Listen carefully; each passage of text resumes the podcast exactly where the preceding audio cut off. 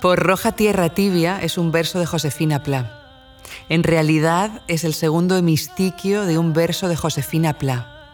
En urgencia arterial por roja tierra tibia. Pero además, por Roja Tierra Tibia es el nombre de esta serie de cinco capítulos radiofónicos dedicados a Paraguay y a su cultura. Una radio tan antigua en su concepción como actual en su distribución, porque solo lo podréis escuchar en diferentes plataformas de podcast, que es la manera en la que mayoritariamente escuchamos la radio en estos tiempos. Y antigua porque en los cinco programas vamos a conversar con austeridad y con hondura, con invitadas que nos van a permitir dibujar el paisaje de la cultura paraguaya a través de diferentes perspectivas. Y lo haremos olvidándonos casi del tiempo, más allá de ese ritmo vertiginoso y superficial a veces que ha hecho de nuestra atención un animal perezoso. Estamos en el Juan de Salazar, el Centro Cultural de España en Asunción. Es un lugar lleno de vida y esa vida se nos va a colar a menudo en los programas. Intentamos en un primer momento hacer algo más aséptico, pero luego decidimos que es momento de que la vida vuelva a escena y la escena también es la radio. Así que perdonad e integrar todos los sonidos que vayan más allá de la propia entrevista, porque también forman parte de ese paisaje cultural que queremos dibujar con esta radio. Sebastián Falcón, a los mandos técnicos, y Eva Guillamón, quien nos habla. La música de la sintonía y las canciones con las que cerramos cada uno de los cinco capítulos son de Dúa de Pel, el grupo de música con el que Sonia Mejías y yo misma estamos de gira por Sudamérica, gracias al cual este programa está siendo posible.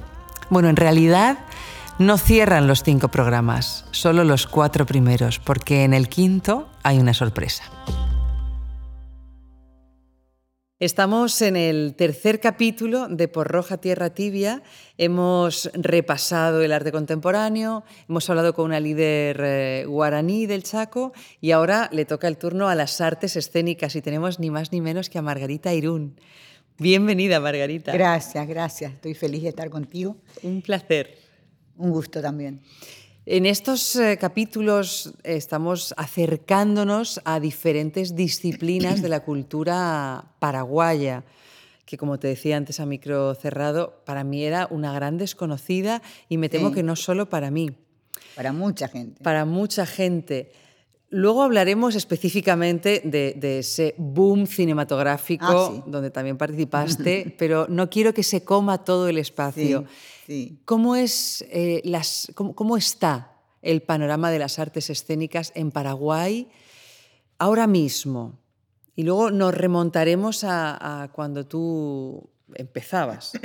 Sí, bueno, en este momento está eh, floreciendo nuevamente, gracias a Dios porque tuvimos eh, dos años prácticamente pandémicos y los más, los más sufridos fueron los artistas. Y el público ahorita está tan ávido de, presencia, ¿verdad? de serlo presencial, como los artistas también. Entonces las salas se están llenando. Todos los grupos jóvenes, porque ahora hay una playa de, de, actores y actrices jóvenes que es una gloria verlos, ¿verdad? Creciendo cada uno de ellos en lo que manejan y todos con público. Y eso es maravilloso. En, Paraguay no es fácil convocar al público, ¿verdad? Dependiendo, si es una comedia, en fin, eh, una cosa así, así no, no muy importante, entonces la gente va, no quiere tristezas. Y de pronto nosotros los actores de la vieja generación, digo, siempre yo, nos gusta la tragedia, nos gusta el drama, es decir, la comedia dramática, ¿verdad? Bueno, pero entonces este, ya tenemos nuestro público, de hecho, los que somos ya de antigua data, tenemos nuestro, público. Y esto yo estoy viendo un florecimiento de jóvenes increíble acá, Eva, en Paraguay, porque todos, mucha gente se acerca a las escuelas. Yo tengo la escuela de teatro Irún con mi hija mayor, que también es este, actriz, es maestra, es dramaturga y directora. Eh, entonces ella este, ya prácticamente está al frente de la escuela, pero yo siempre ando por los corredores tipo Brujilda, ¿verdad? Porque soy muy exigente. Entonces yo, eh, yo veo este acercamiento de los jóvenes al teatro, pero es una, en gran medida. Y se, se forman los grupos y están llenando las salas. Y el Teatro Municipal, que acabo de, dejarlo, de dejar la dirección del Teatro Municipal. Porque tú has dirigido el Teatro Municipal de Durante nueve años. Durante nueve años. Nueve años, sí. Recién lo acabas de dejar. Acabo de, hace dos meses, ¿verdad? Todavía no hacen dos meses. Y entonces, este, eh, yo estoy viendo en este momento, el Teatro Municipal a esta altura, por lo general, no suele estar lleno, pero ahora, ya de aquí a diciembre, no es muy fácil ya tener espacio vacío, tener lugar, tener fechas. Y así también es en, en, otras salas que yo sé en este momento, ¿verdad? que ya les resulta difícil a los productores y a los, a los artistas este, lograr tener un espacio. Y eso es glorioso. Para Paraguay es un adelanto muy grande. Y es debido a esta gente joven, esta playa de jóvenes que está surgiendo, trabajando. Digo yo siempre este, por las ganas y por la pasión. El teatro es pasión por sobre todas las cosas, ¿verdad? Por sobre Trabajo todas las también cosas. para ellos y pasión por encima de todo. Y esa pasión es lo que los mueve. Y eso es lo que yo estoy viendo, ¿verdad? En este momento veo a los jóvenes, terminan la carrera, ni antes de terminarla, ya van formando grupos. Y tuvieras lo, lo, lo notable que es el trabajo de ellos, porque algunos tienen verdaderamente muy importantes logros. ¿Y esto cuándo empezó? Dices que ahora mismo, después de la pandemia, eh, está Sí. habiendo un resurgimiento, también entiendo, de público de asistencia, porque tenemos una sed de que la cultura nos vuelva a nutrir, ¿no? Nos hemos dado cuenta de lo importante que era. Ahora, Pero ¿en qué momento empezó esta pléyade de jóvenes? ¿Hubo un Eh, ya, cambio? ya hace como un año y medio y más, un poquito más. Pero, o sea, antes de la pandemia Antes también, de la entiendo. pandemia ya empezaban. Y ahora te- cundió como un reguero. Pero esta De- pléyade de jóvenes de la que tú hablas también tiene que ver con la formación. Totalmente. ¿Ha Salen de cambiado las el escuelas, panorama educativo, artístico? Salen de las escuelas, sí. Salen de las escuelas. La- yo tengo una escuela privada, después están otras, son- hay como las importantes. ¿Cuántos años diríamos, tiene tu escuela? 57 años, lo- el mismo, los mismos años que tengo de carrera. O sea, que tú terminaste... Yo Empezaste a trabajar y sí, dijiste eh, escuela. Empecé a trabajar y a escuela. Escuela, que fue cambiando de nombre hasta hoy que lleva ya el nombre, este, ya la dirección, la, la- la directora académica ya es Paola Irún, ¿verdad? Ella este, tiene una formación en Estados Unidos en multidisciplinario, tiene dos máster, uno en Estados Unidos y otro tiene en Italia. Entonces ella es la que prácticamente maneja hoy por hoy la escuela. Y hay más Y hay escuelas. más escuelas, por supuesto que hay más escuelas y todas ellas están con muchos alumnos, ¿verdad? Y como te digo, es notable de un tiempo a esta parte, ¿verdad? Unos dos, tres años a esta parte, el flujo es brutal. El interés del joven hacia el teatro. Y eso es, a mí me, me- me emociona porque no fue en todo tiempo y lugar así. No fue, no era. Y ahora con mayor razón, ahora con mayor razón. Yo lo que estoy viendo también que ellos hacen, hacen como que terminan en una escuela en donde no tienen, por ejemplo, una determinada formación que ellos les interesa, otras armas que pueden utilizar. Y miren, esto te lo digo porque cuando terminan, por ejemplo, en el estudio, terminan en el TIA, que son dos escuelas importantes, van a la escuela mía donde tienen dos cursos más, dos años más.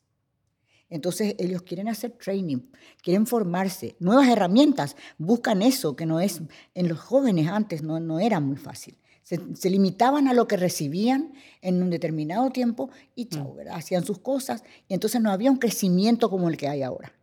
Claro. Ahora tenemos mucho más claro qué cosa queremos trabajar. ¿no? Totalmente, Aparte de la formación estructural, hay cosas que, que uno quiere trabajar. Eh, Eso es visible. Estamos hablando, entiendo, de Asunción. Asunción, Asunción y también por el interior. El resto, el Sí. resto de- de- del, del país, ¿cómo está en este aspecto? Está bastante bien, bastante bien también, procurando la gente, por supuesto, con menos, menos medios, menos posibilidades de lograr apoyos, que aquí mismo es muy, muy difícil, ¿verdad? No es fácil lograr apoyos, ¿verdad? Entonces este, ellos allá también a puro pulmón, a puro pulmón, pero lo hacen. Y hay maestros que se van de acá allá también para enseñar. Entonces Al están interior. formando al interior. Se van al interior, ¿verdad? Y este, van, por ejemplo, los viernes, sábado y domingo, y entonces están formando los grupos de trabajo. Hace poco fuimos con, justamente para una charla, una masterclass de las herederas, fu- fuimos con Ana Brun, con la otra heredera, y este, fuimos las dos y, se nos acercaron un montón de chicos estudiando teatro. Y, nos, y, nuestro profesor es fulano, nuestra maestra sultana, vengan. Y bueno, uno escucha eso y a mí, yo, a mí se me abre el corazón porque soy maestra por sobre todas las cosas, formadora de arte.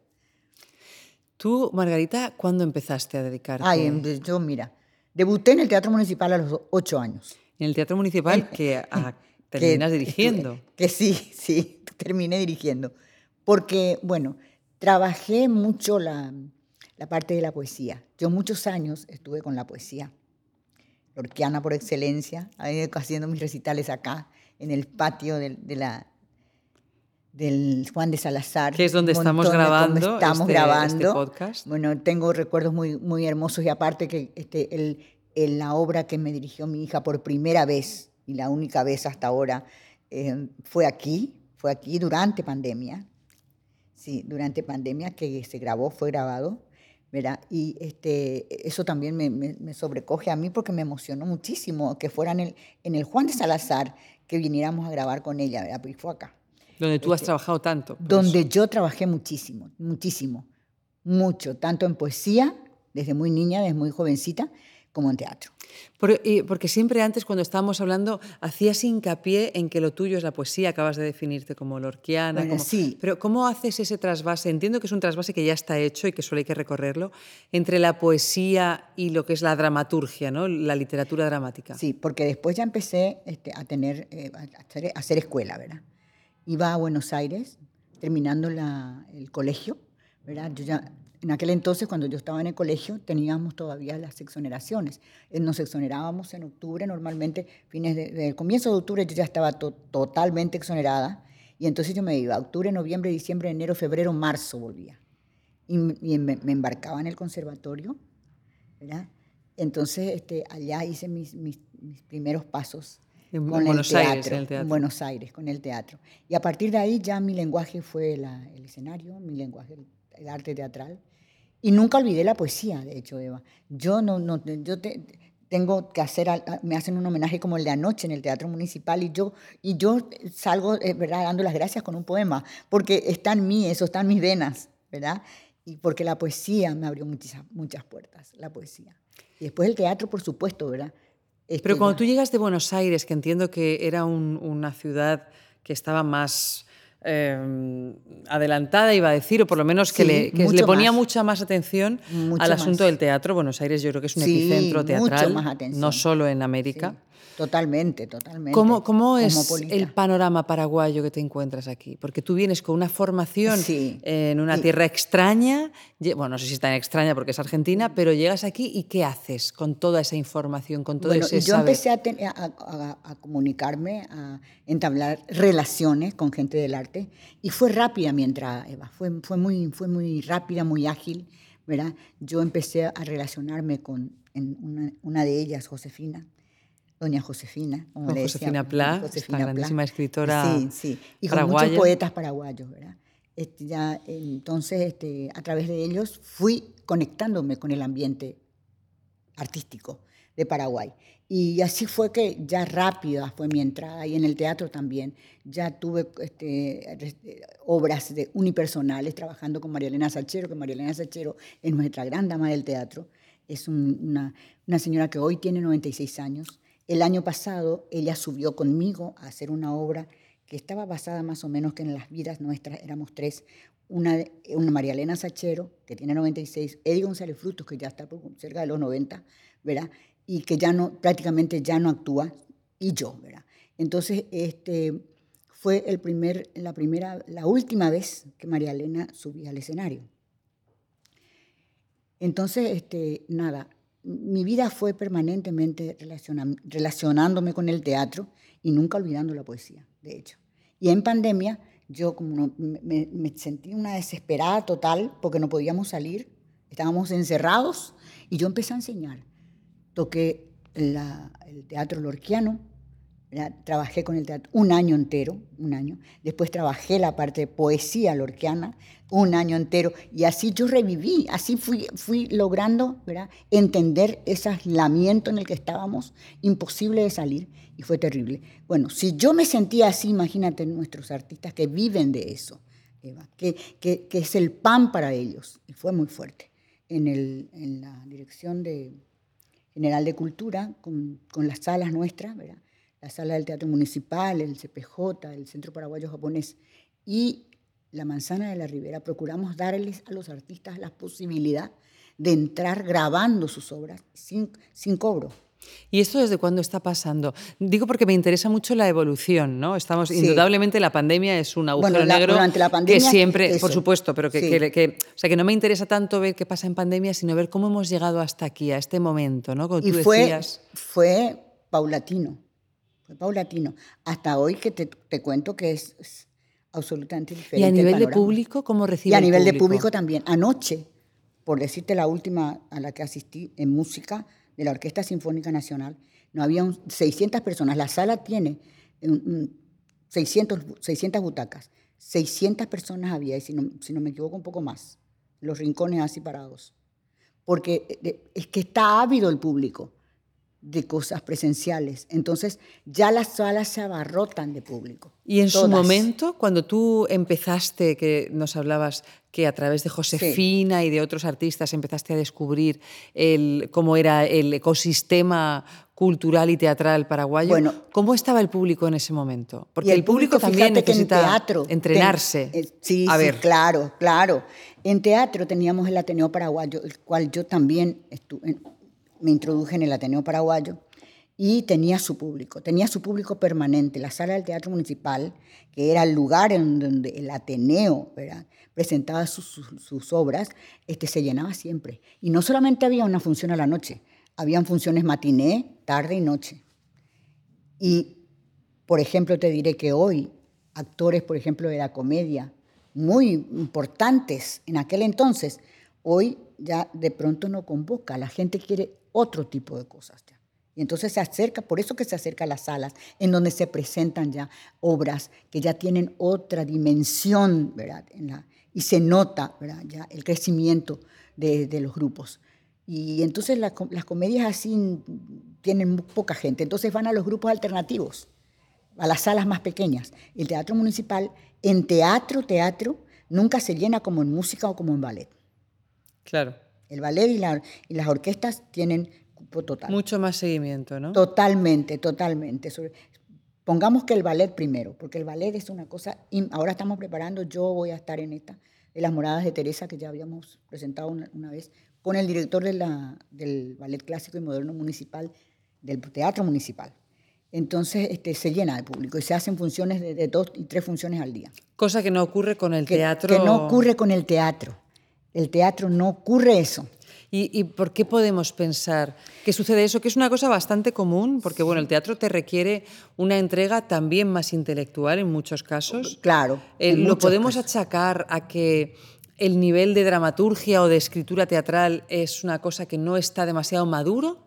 Bueno, no está mal. Hecho, que tenemos muy pocos nosotros acá en Paraguay, muy pocos dramaturgos. Muy pocos dramaturgos. Muy pocos ¿Hay un lugar donde estudiar dramaturgia en Paraguay? Sí, hay hay lugar.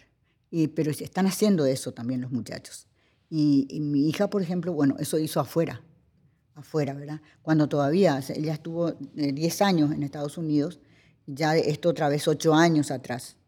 Entonces, este, todavía estaba la cosa, pero ahora no, ahora ya hay lugares, y hay este, dos escuelas que eh, hacen dramaturgia. La misma Paola en la escuela también lo hace, ¿verdad? porque el trabajo multidisciplinario abarca no solamente la actuación, la, la dirección y todo más, sino también la creación y la dramaturgia al mismo tiempo.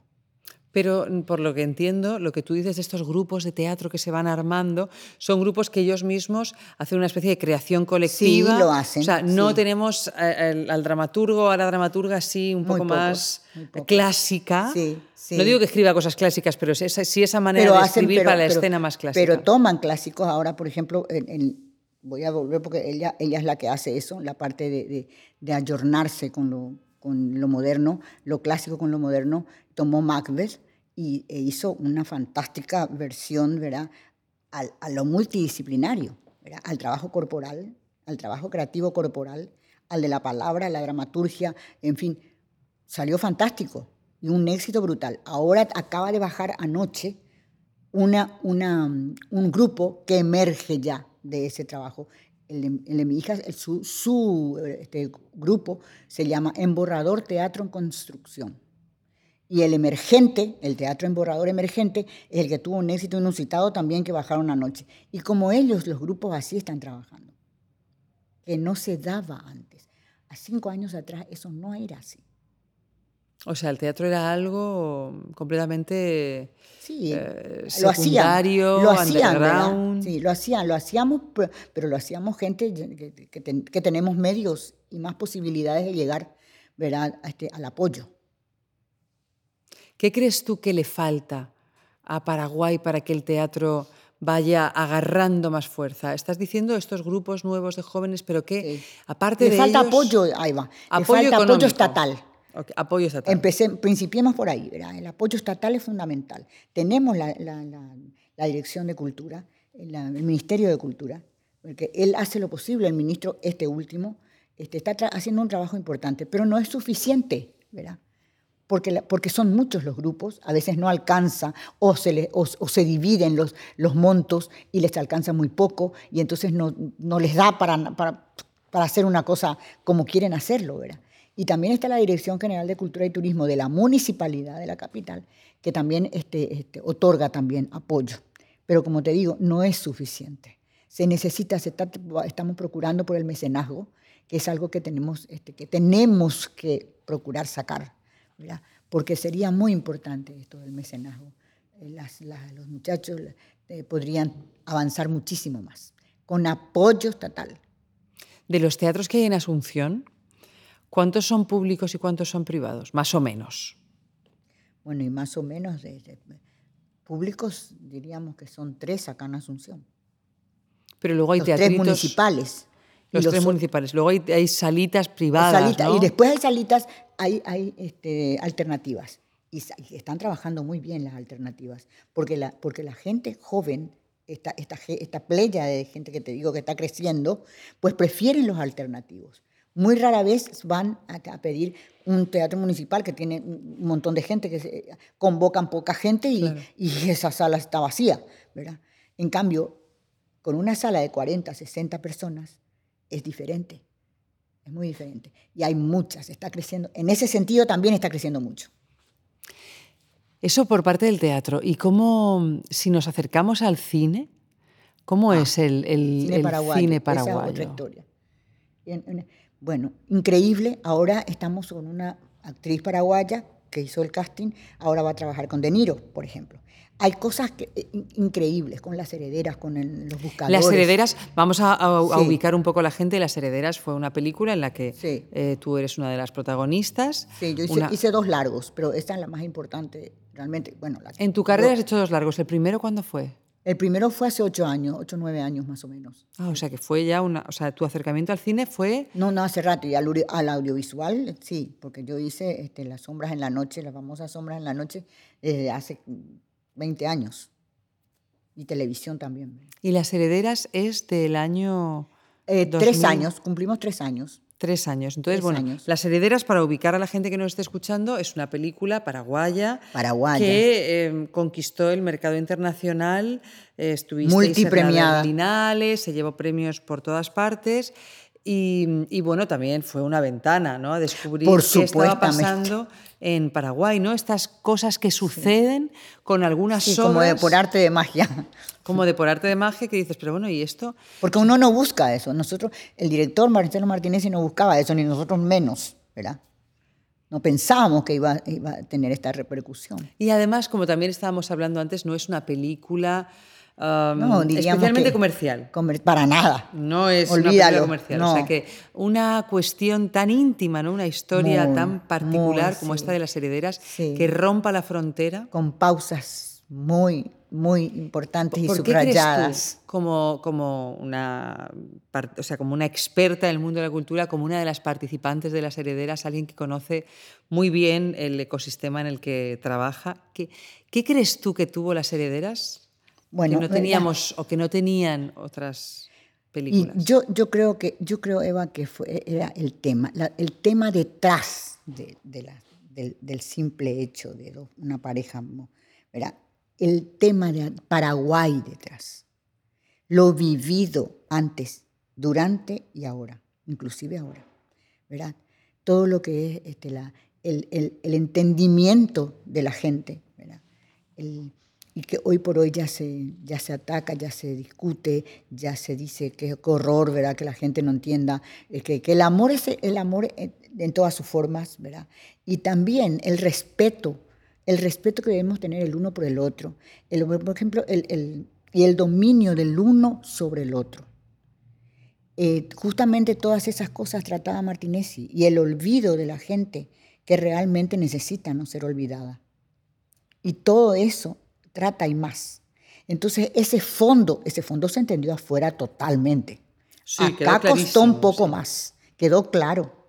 Verá, el Paraguay de la opresión, que muchas veces todavía continúa. Eh, ¿De la opresión te refieres a es mejor no hablar? Es mejor no hablar. Acá el personaje mío, el de la chiquita, era la dictadura total. Mm. Era el dominio sobre el otro. Entonces, esas cosas tan tremendas que manejó Marcelo Martinezzi sobre, una, sobre dos personas que existen o existían, una falleció justamente después de las herederas, pero él le dio forma tal que todo lo que nosotros hemos vivido como país, y en muchos aspectos todavía seguimos viviéndolo, se trasuntaba en la película. Y eso es lo que allá fuera reventó la, crítica. Y cuando vinimos, todo el mundo estaba esperándola, nadie sabía acá, todo el mundo estaba esperando de qué se trataba. Ah, porque todavía aquí no, se estrenó primero afuera antes se estrenó afuera, aquí. Se estrenó afuera en la Berlinale y ni nosotras habíamos visto. la vimos en la Berlinale, sí. Y, no, y después yo dije, ah, con razón, ahora entiendo lo que está pasando, este, esta cosa que está pasando. Porque realmente la película mostraba en forma visceral todo lo que nosotros somos como país. ¿Y el público cómo la acogió? Y el, público, acá lo acogió muy discreta, muy discreto primero. Por supuesto, la gente entendida, la gente joven, la gente más allá mm. ya de los, del puritanismo, ¿verdad? de todas las cosas, de, aquel que ya no cierra la boca, que discute, que habla, que entabla una, una, una, una discusión. Por supuesto que aplaudieron como nosotros fuimos recibidos como si fuéramos, no sé, los grandes tenistas del mundo, más no sé, te, diré. Así fuimos recibidos. El país entero se volcó al, allá, al, aeropuerto. Entonces yo, yo me estudié todo eso y dije, Dios mío, pero llegamos al Congreso, fuimos al Congreso de la Nación para ser homenajeadas con nuestro director y el productor paraguayo, y fuimos, y una senadora de la Nación en el más puro guaraní tan dulce y tan bello, que cuando se lo usa para acusar y para decir barbaridades, nos, dije, nos dijo de todo. Nos gritó de todo en pleno Congreso. Una senadora. Una senadora. Porque le parecía algo Pero nos, obsceno, violento. Totalmente. Ese aspecto, totalmente. Y a nuestro director le dijo de todo. Vos tal cosa fuera de mi camino. Y ustedes lo, que quieren acá es traer a tal cosa, tal cosa acá, y ya nosotros que aplaudamos un matrimonio de tal cosa. Bueno, así en esa forma, y fue terrible. Tanta, tanta repercusión teníamos en ese momento, nosotros en el mundo, que enseguida los periodistas querían saber qué pasó con el Congreso y las herederas, Congreso de Paraguay. Inmediatamente, apenas salimos nosotros de la sala del, del Congreso, ya teníamos llamada, el directorio estaba llamando, ya le estaban llamando para hablar sobre el incidente que tuvimos, pero que fue terrible. ¿eh? Porque la sociedad paraguaya, Margarita... Eh, estamos todavía en, el o sea, el, eco de la dictadura es, muy complicado, yo como española también. Sí, lo sabéis. lo sabemos que una dictadura de 40 años, que fue más o menos lo que duró Stroessner también con Franco, hay que liberarse de eso y no es una cuestión solo de voluntad, porque también hay que liberar todo este inconsciente colectivo. ¿De qué hay que liberarse todavía, paso a paso? Pues mental la liberación, porque acá es que tienen todas las cosas, acá es que se tiene. Yo, como ya cumpliendo 73 años, no sé, es seguramente tengo otra visión, ¿verdad? Como artista que soy, tengo otra visión y totalmente de apertura, ¿verdad? pero fíjate que hasta la propia actriz eh, Ana Brun, tenía miedo de que pensarían al hacer ella esta película. Y eso te da la pauta de cómo se piensa y cómo se siente el paraguayo todavía, el paraguayo medio, diríamos, ¿verdad? Y aún la gente que, tiene mucho poder y dinero. Porque fíjate que fuimos a parar en el Congreso y eso fue terrible. Sí, sí. Y algunos, por supuesto, con mucha vergüenza, con vergüenza ajena, pidiendo disculpas. Pero bueno, eso es así. Y todavía estamos con, ese, con esas cosas. Con esas cosas, sobre todo. Y el maltrato a la mujer y el O sea, la, cuestión de, un machismo estructural. El paraguayo es machista. Homofobia, ¿no? Entiendo. Totalmente. Esas cosas son. De eso todo hay que liberarse. Y no es fácil. No es fácil. ¿Cómo crees tú que se puede liberar una sociedad de esas trabas? Porque eso también es una cuestión de educación. Con más educación. Sobre todo es una Y en educación también estamos en falta. Y entonces, ese es el resultado. Ahí lo dijiste, ahí lo dijiste en, el ojo, en la llaga. Es educación. Y mucho de, nuestro pueblo está ausente de educación. Entonces, ¿cómo te parece? Y después pienso otra vez, ¿y los que la tienen, supuestamente la tienen, por qué reaccionan así? Y entonces me digo, no sé, es cosa de acá cerrados a todo lo que signifique, ¿verdad? En función del amor, porque la, la heredera es eso. Claro, estamos hablando de, relaciones, en este caso relaciones sexuales, sí. pero eh, entiendo que, no es una cuestión solo ética o moral, o sea, también tiene que haber como esto que tú decías, ¿no? La gente que se atreve a hablar, más allá de, cuestiones sexuales o No interesa qué, o sea, pero que se atreve a muchas cosas ya, ¿verdad? ¿A qué no se atrevía antes Paraguay? Ah, de miedo, porque, el paraguayo tenía mucho miedo, miedo a todo, pero ahora no. Ahora ya no hay, en ese sentido está bastante ya, bastante abierto.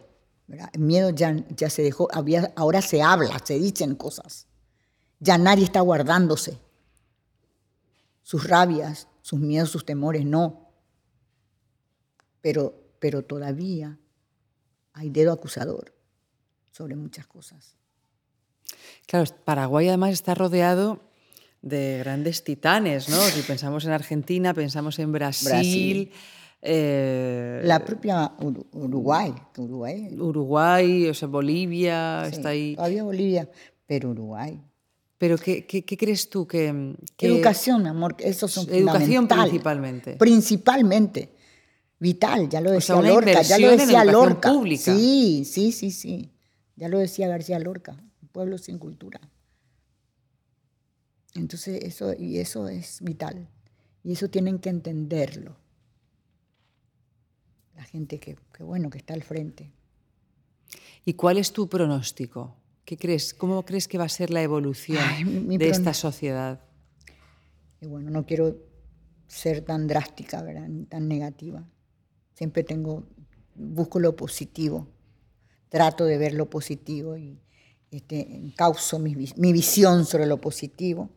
Y quiero ver que nuestro, hay, mucha, hay gente que puede hacer, hay gente que puede dar el viraje al mundo, a otro Paraguay.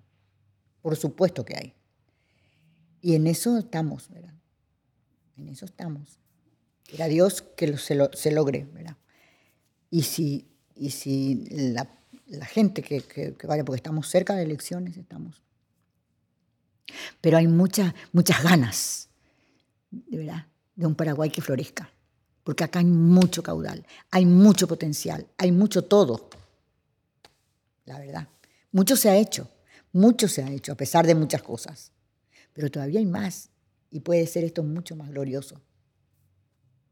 ¿Tú nunca has tenido la, la tentación o el deseo de vivir fuera de Paraguay? Sí, y pero ni eso, si estuviera acá mi hija, te saltaría diciendo, ¡ay, yo! sí, eh, yo sí. Solo que mi vida fue diferente en el ambiente artístico y todo fue, ¿verdad? Yo entré por la puerta grande de, un, de una, ¿verdad? Tuve una, tuve una pareja, tuve un marido que fue 45 mm, años de matrimonio que, que, tuve, él falleció, yo soy viuda, y él fue mi, fue mi sponsor, fue mi crítico más, más, más severo, fue en fin, todo. Él era, era magistrado, pero así todo entendió, pero bueno, entendió porque ya eran monólogos enteros por las noches para que él entendiese, ¿verdad?, lo que yo quería. Además me conoció ya. Porque al principio él no tenía muy claro que le gustara, ¿no?, que tú fueras actriz. Eh, no, no, no, no, no, no. No quería las cosas, el, problema eran los ensayos y todo más. que estabas muy poco disponible para el hogar. Eh, nada disponible. porque era, fui la que más viajó. Trabajé en Estados Unidos casi, casi un por, un año. Y nada, así, siempre estuve afuera, la que más ha viajado, actuando, trabajando, con, estudios afuera también. ¿verdad? Entonces este, estuve en Alemania trabajando, eh, estudiando en Alemania. Y entonces este, en México también, Caracas. En fin. ¿Y ahí ya estabas tú casada cuando Ya estaba casada, ya tenía las dos niñas, sí. Y tú sabes que en esta obra que me dirigió Paola, como es de creación, no hay, una, no hay un texto. El texto va naciendo de, de, de, esto que estamos hablando, hablando, sacando. Ella tira sus tips y todo más. Y entonces salieron, tuvimos tres grandes catarsis, pero muy grandes, porque ahí surgió. ¿Quién nos daba, quién nos leía cuentos? ¿Quién nos daba la medicina cuando estábamos malitas? ¿Quién nos arropaba la noche? Todo. Entonces fue tremendo. ¿Y era siempre el padre? Era el padre. Entonces, este, yo... Bueno, es una cosa muy moderna, Margarita, eso, Totalmente, pero, me, cobraron, Eva, me cobraron y caro. Bueno, me imagino. Hasta ahora, Los hijos siempre cobramos a las madres... Así es. Desgraciadamente, pero las madres también... Pero ahora ella ya se da cuenta, ella ya se da cuenta, porque también ella es madre. Entonces, eh, ahora, ahora lo entiende, que es lo que salió también en la obra que la otra gaviota en Schubert se llamó la obra. La otra gaviota en Schubert. Pero, ¿y tú cómo llevabas aquello? Me parece muy interesante esto que estás contando. Y yo lo llevaba de lo más campante, de lo más feliz. ¿No te generaba...? no. Digo, porque ahora también Personalmente. Hay, hay, muchos movimientos, en España por lo menos hay un movimiento que se llama Malas Madres, ah, que se hacen llamar ellas Malas Madres. O sea, que es como, mira, yo no me voy a cortar la mano por mi hija, voy a hacer todo lo que pueda, pero lo que pueda. Lo que no pueda no lo, lo que no Sí, y lo que no, tuve, en ocasiones tuve problemas a nivel colegio de las chicas. Sí, pero ellas como, como leonas me defendieron. Subidas sobre las mesas, sí, por estar haciendo un semidesnudo o por estar haciendo una obra este, no apta para menores y no sé más, y que ellas asistían, porque mis hijas asistieron a todas, así niñitas, y siempre han asistido. Entonces, y ellas se levantaban, ¿verdad?, en contra de eso. De modo que ellas, la mentalidad de ellas ya era diferente en aquel entonces, en el colegio, cuando niñas. Y bueno, todas las madres se ponían, se revolucionaban, ¿verdad? De cómo ellas manejaban el tema de su madre artista. Y a ti como, como mujer, más allá de como artista, como mujer enclavada en una sociedad X, no, o sea, ¿cómo gestionabas la culpa? Porque entiendo que de vez en cuando la sociedad te hace sentir culpable y tú puedes desoír mucho tiempo, pero de repente hay un día que dices, ay. Sí, no, varias veces tocó el timbre, ¿verdad? Tocó el timbre. Sí, tocó, el, timbre, hay, que, hay que ver cómo, qué decirle para que se vaya. tocó el timbre y, en eso, y me ha ayudado mucho mi esposo. O sea que tu esposo finalmente comprendió. comprendió y apoyó. Comprendió y, apoyó. Ahí, y apoyó. Apoyó por sobre todo en este país donde no, hay, no, no se encuentra apoyo. Él era el principal era el principal, de modo que cuando se fue me quedé huérfana y menos mal que ya con los años ¿verdad? de trayectoria tengo mis, mis sponsors ya, ¿verdad? Cuando yo, porque yo también tengo una productora, Margarita Irum, MI Producciones. Entonces, este, yo, bueno, primero me, me vi desesperada porque él, él era todo. Claro. Y nada, me tocó el timbre varias veces. Y con él, con su ayuda, con su apoyo, el no, el no escuches, el cierra los oídos. No oyes, no ves, no hables. Y ya. Y entonces así. Pero después triunfé sobre eso, Eva. Después ya fue, fue, la, fue la, la, actriz que, que, lleva el nombre de Paraguay afuera cuando sale.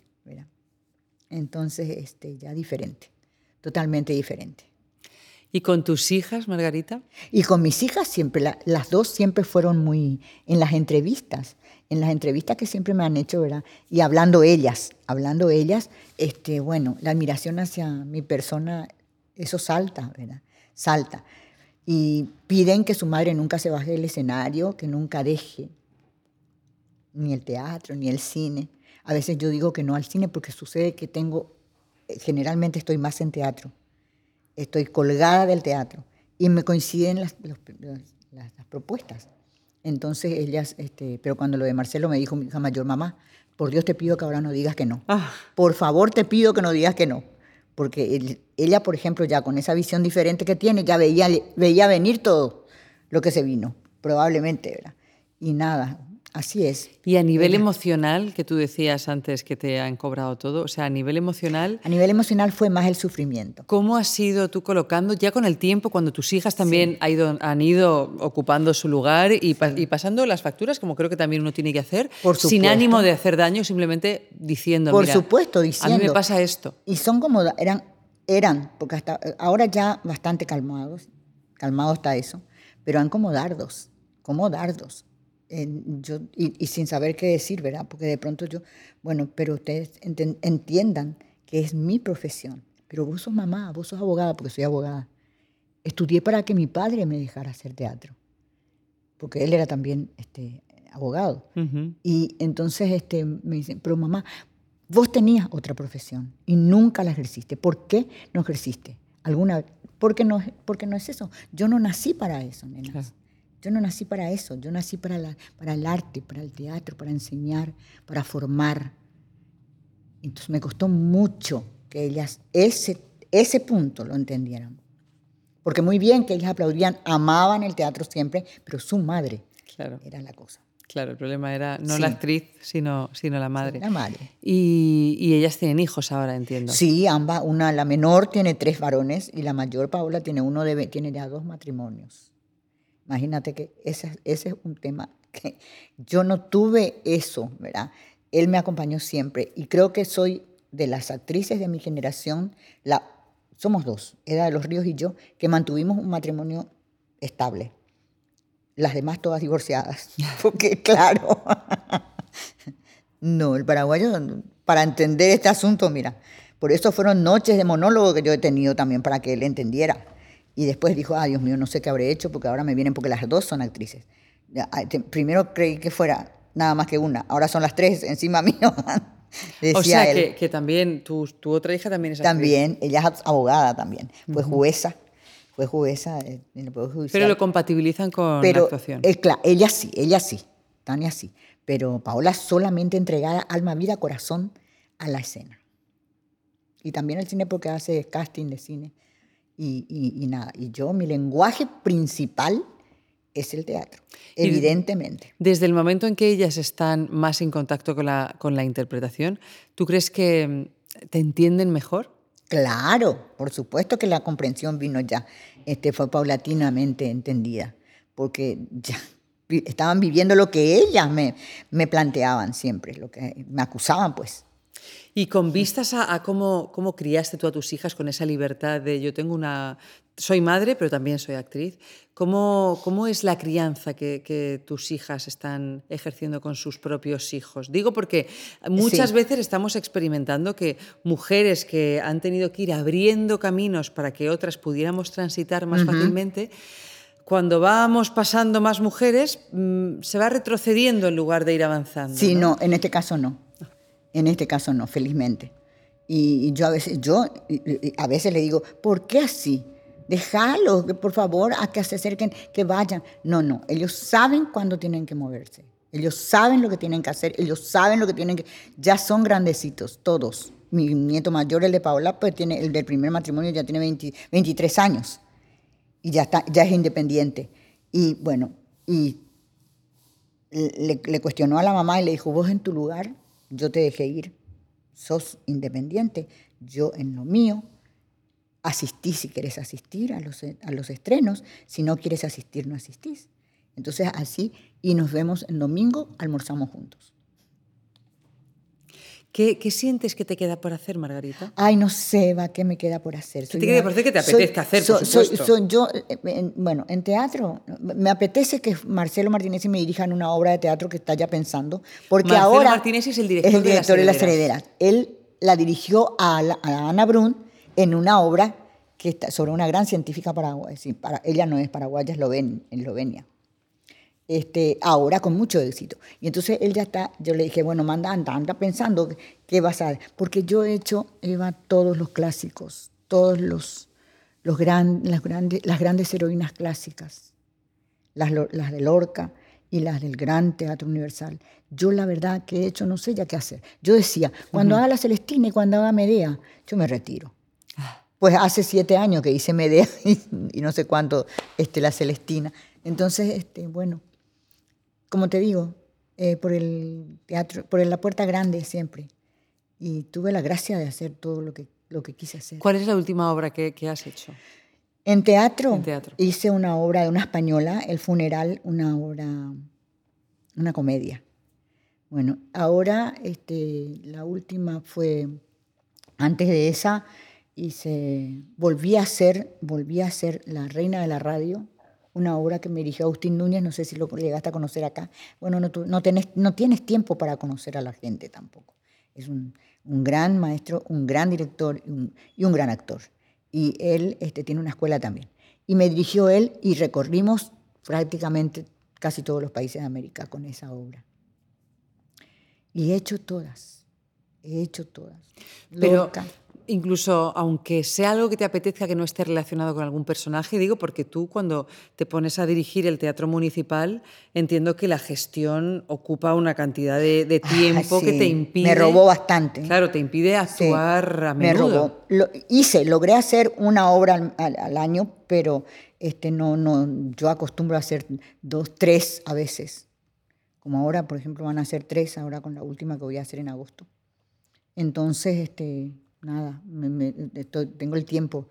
Si bien tengo un cargo, paso a otro cargo, con una mesa de grandes figuras de la cultura, el, el arte y la cultura, que va a ser como el tapiz, el tamiz de todos los eventos que van a solicitar las obras, la entrada. La, ah, o sea, ahora mismo tú dejas el teatro municipal porque te ofrecen otro cargo.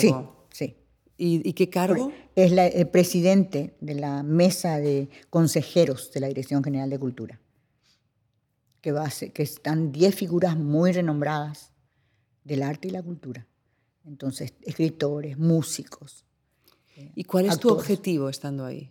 ¿Qué querrías conseguir? Yo quiero conseguir que el teatro municipal, por sobre todo, se vuelva un poquito más difícil de acceder yo quiero que sean todos profesionales. O sea, que haya un criterio de calidad que sea mucho más férreo. Sí, mucho más fuerte. Porque es la cereza en la carrera de un actor. Y hoy por hoy no está siendo en esa forma. La gente misma pide, solicita. Y los directores muchas veces no tenemos forma de negar. ¿verdad? Pero que si ahora con esta mesa van a tener una espalda, un espaldarazo brutal, cuando que es la mesa de asesores la que va a decir que no, del consejero que no, que dicen que no, que no puede subir un evento de, no sé, de todo quieren, de todo quieren subir al municipal. Y las otras salas son más accesibles, pero el teatro municipal, sobre todo, es, este, es mi objetivo ese, ¿verdad? Y traer este, de afuera, cosas de afuera. Porque ahora mismo muy poco, no entra mucho, ¿no? Muy producción internacional. Muy poco, producciones muy poco, todo nacional. ¿Y crees que, que, que, va a ser posible? Visos de que se puede hacer. Sí, sí. ¿Cuánto tiempo dura ese cargo? Y dura hasta que hasta que te vayas. Hasta que me vaya. hasta que, bueno, hasta que venga otro, otro intendente bueno, y quiera cambiar el, el lugar. Yo, de hecho, porque normalmente son tres años el cargo, el cargo de director y cosas así. Pero yo siempre he presentado mi, mi nombre puesto a disposición me aceptaban de vuelta, me convocaban de vuelta, nada más que por eso fueron nueve años y medio.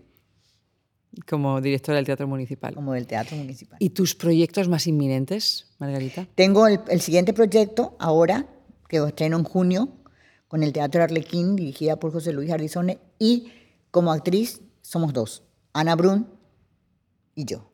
Es una comedia de dos, de dos personajes. Y luego de eso vamos a hacer una comedia que tiene mucho éxito en Buenos Aires, que conseguí los derechos, que ya este, hace seis años que está, cambian su, su elenco, y se llama eh, Mujeres de Ceniza.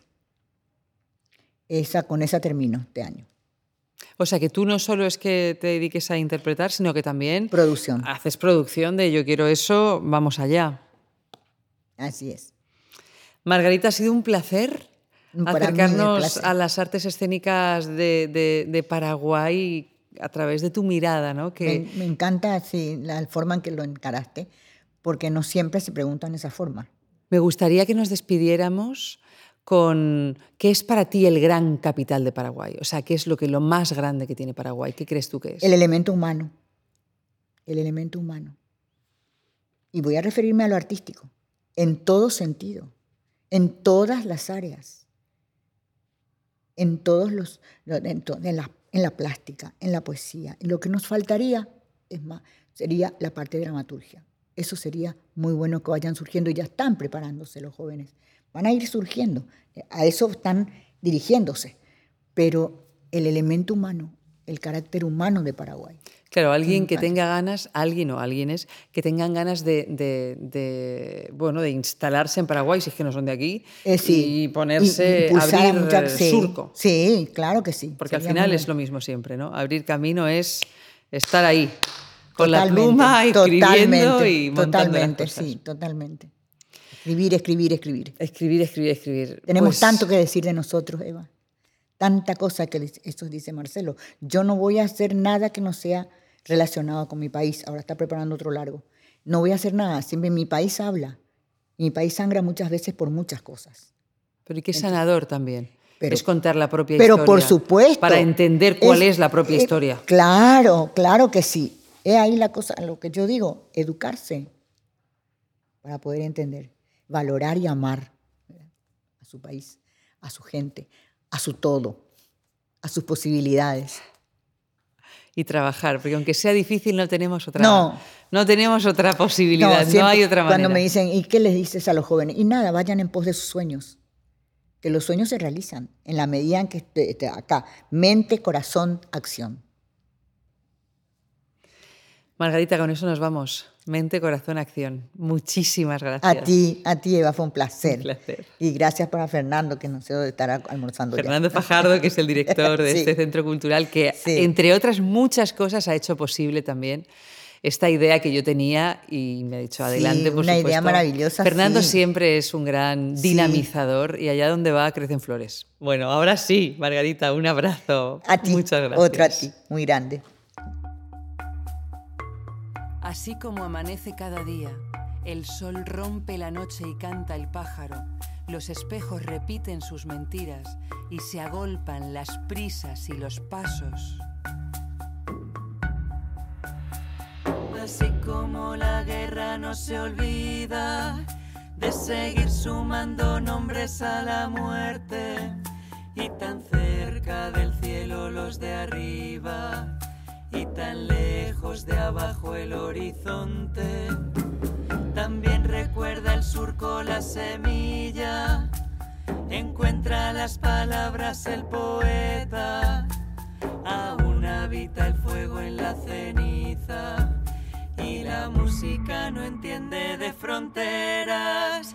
Unamos nuestras voces en el canto, que suene el corazón, seamos viento, que el miedo no se instale en mi garganta, ni el grito no nos encierre en el silencio.